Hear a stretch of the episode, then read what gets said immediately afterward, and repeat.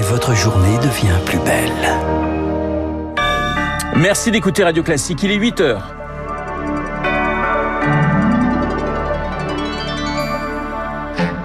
La matinale de Radio Classique avec Renaud Blanc. C'est le prochain casse-tête européen, l'embargo sur le diesel russe. Il entre en vigueur dimanche. Objectif, asphyxier un peu plus l'économie russe un an après pratiquement le début de la guerre en Ukraine. Elisabeth Borne, inflexible sur le report de l'âge de départ à 64 ans.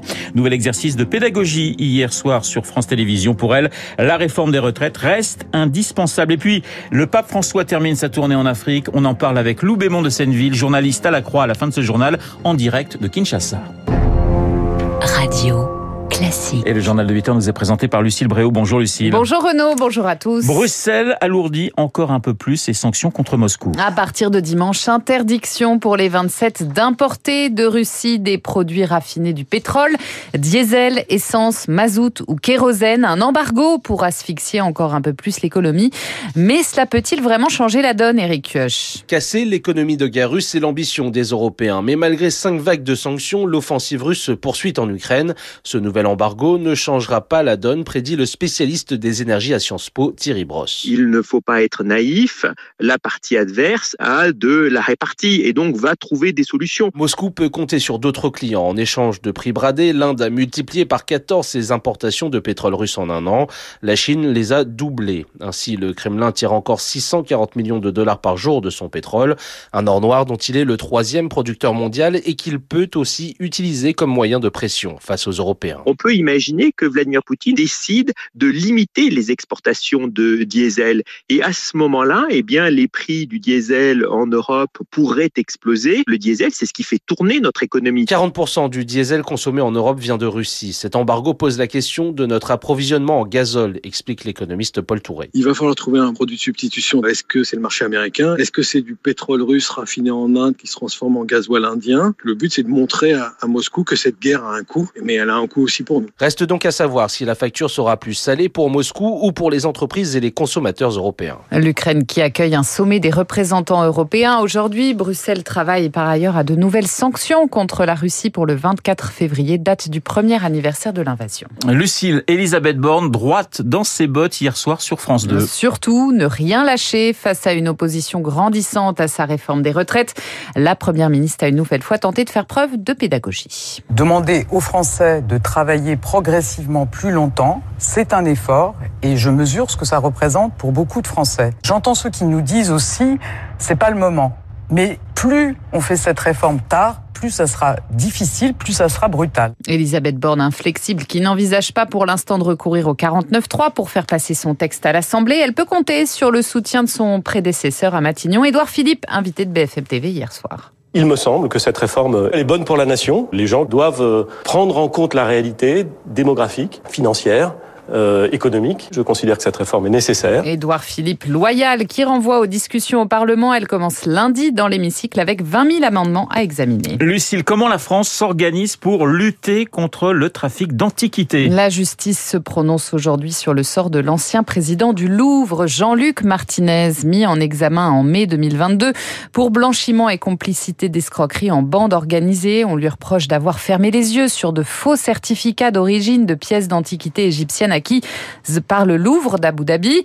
En France, c'est l'Office central de lutte contre le trafic des biens culturels qui s'organise pour lutter contre ce genre de trafic. Charles On les appelle les experts. Dix policiers et dix gendarmes forment la cellule de lutte contre le trafic de biens culturels. Sous le contrôle de la direction de la police judiciaire, ils investiguent, épluchent et recoupent des milliers d'indices pour déceler des antiquités pillées en lien étroit avec les renseignements européens et américains.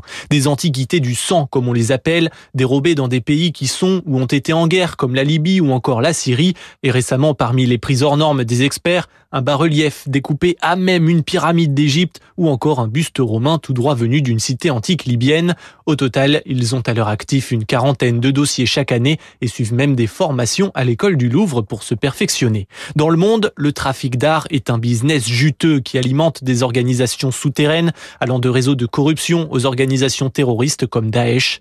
D'après l'UNESCO, c'est le troisième trafic au monde derrière les armes et la drogue, une économie parallèle estimée à 6 milliards d'euros chaque année. Les précisions de Charles Ducrot. Un ballon espion chinois survole en ce moment les États-Unis. Il est suivi à la trace par le Pentagone.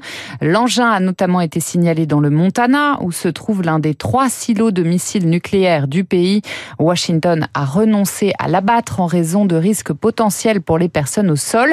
Un deuxième engin aurait été repéré au-dessus du Canada. Pratiquement 8h06 sur Radio Classique, nous prenons la direction de la République démocratique du Congo, où le pape François achève ce matin sa visite. Le souverain pontife accueilli dans la liesse par la jeunesse congolaise qu'il a exhorté à devenir actrice de son avenir. François qui demande au monde de ne pas oublier l'Afrique, dénonçant le colonialisme économique qui se déchaîne notamment en RDC. Il est attendu aujourd'hui au Soudan du Sud, à majorité chrétienne. C'est l'un des États les plus pauvres de la planète. Bonjour Lou Bémond de Senneville, vous êtes journaliste au quotidien La Croix. Vous êtes à Kinshasa où vous suivez le voyage du pape. Message de paix du souverain pontife, mais aussi euh, message très politique.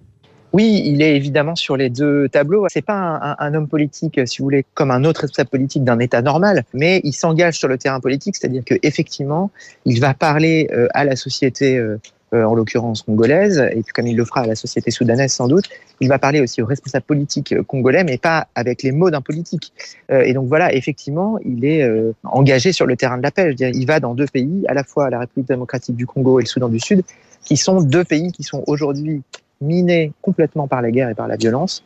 Il y a un côté appel presque un peu désespéré, si vous voulez, pour, pour la paix. Puis on voit bien aussi dans l'attente des gens beaucoup d'espoir soulevé aussi par cette visite. Alors que cherche François dans, dans ce déplacement en Afrique? Est-ce que c'est c'est tenter de consolider le catholicisme sur ce continent alors qu'il est en perte de vitesse ailleurs? Écoutez, il n'est pas trop sur ce plan-là, le pape François. Alors effectivement, il y a dans ses discours depuis le début du voyage des éléments qu'on peut percevoir comme étant une mise en garde contre les églises pentecôtistes, contre certaines églises évangéliques, mais il n'y a pas chez le pape François une forme de prosélytisme un peu agressif ou de volonté de conquérir des, des parts de marché, si vous voulez. Un pape africain, est-ce que c'est possible pour vous dans les années à venir? Un pape africain, euh, écoutez, en théorie, c'est possible. Euh, après, il y a une question, c'est qu'il n'y a pas aujourd'hui beaucoup de cardinaux africains qui peuvent prétendre être pape. Vous savez qu'un pape il est élu par les cardinaux de moins de 80 ans, donc il y en a à peu près 120. Ces cardinaux africains ne sont pas très connus aujourd'hui. Je ne pense pas que les cardinaux et l'Église catholique soient prêts à passer ce pas encore. Dernière question, l'image forte que vous conservez pour l'instant de ce déplacement du pape en Afrique? Écoutez, le moment fort de cette visite, au moins jusqu'à maintenant, parce que le pape doit encore se rendre au Soudan du Sud, mercredi soir, à Kinshasa, le pape François a rencontré des victimes des violences dans l'est du Congo, euh, avec des témoignages extrêmement forts et aussi des gestes de bénédiction, de silence, et puis un appel au pardon. Voilà, ça a été un des moments forts de la première moitié, disons, de, de ce voyage du pape François euh, en Afrique. Merci Lou Bémond de Senneville en direct de Kinshasa, journaliste à La Croix. C'est la fin de ce journal, le journal de 8 heures présenté par Lucille Bréau. Lucille, je vous souhaite un excellent anniversaire. Mais merci Renaud. Ben voilà, hein, on dit pas l'âge parce que vous êtes très gentil. Vous êtes jeune, vous êtes ans, magnifique, en pleine forme, et vous serez là et vous assumerez le journal dès lundi matin. Je vous souhaite un excellent week-end. Week 8h09, dans un instant, nous allons retrouver Et puis mon invité, le géopolitologue Frédéric Ancel. À tout de suite.